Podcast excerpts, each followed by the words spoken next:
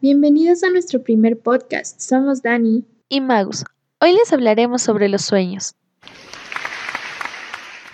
¿Alguna vez te has preguntado qué significan las imágenes que tu cabeza produce mientras duermes? ¿Tuviste alguna vez un sueño raro? ¿Algo que parecía más que un sueño? ¿Soñaste con algo que después ocurrió en la realidad de vigilia? ¿Te encontraste en tus sueños con alguien que ya no está presente en la vida real? Pues hoy platicaremos e indagaremos de cerca aquellas interrogantes que nos deja este tema. Para comenzar, coméntame Dani, ¿qué son los sueños? Es una imaginación sensomotora vivida que se experimenta como si fuera una realidad despierta. Y magos, ¿cuáles han sido tus experiencias con los sueños? Dani, te cuento que son pocas las veces que recuerdo lo que soñé, pero la última experiencia fue hace un par de semanas. Soñé que estaba con toda mi familia en la playa, Jugábamos y nos divertíamos, hasta cuando mi prima de cinco años se perdió. Yo empecé a correr y correr con mucha desesperación, pero en ese transcurso yo tenía el control de lo que iba a pasar, y fue así que la encontré en la piscina del hotel jugando súper tranquila. Ah, ese es un tipo de sueño lúcido, ¿verdad? Sí, estás en lo correcto. De hecho, existen varios. Hoy hablaremos sobre los más frecuentes. Primero, sueño precognitivo.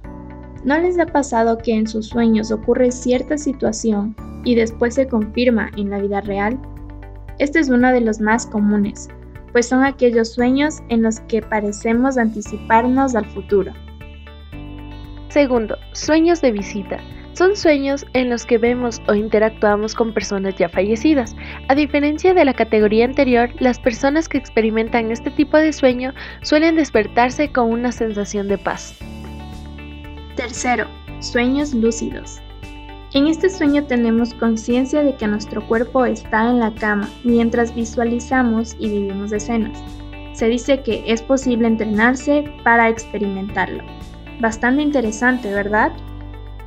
Sí, pero eso no es todo, Dani. Ahora hablaremos del sueño compartido.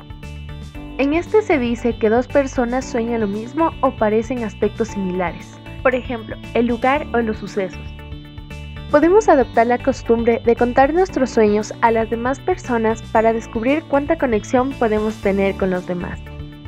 Quinto, sueños anidados. A veces soñamos que nos despertamos, incluso que nos levantamos, pero de pronto nos damos cuenta de que es un sueño y nos despertamos de verdad. A esto se le llama falso despertar. Es un sueño dentro del sueño, como si nuestra mente hiciera trampa fingiendo que ya nos hemos levantado para seguir durmiendo un ratito más. Sexto, sueños de eureka. Son sueños donde se descubre la solución a un problema.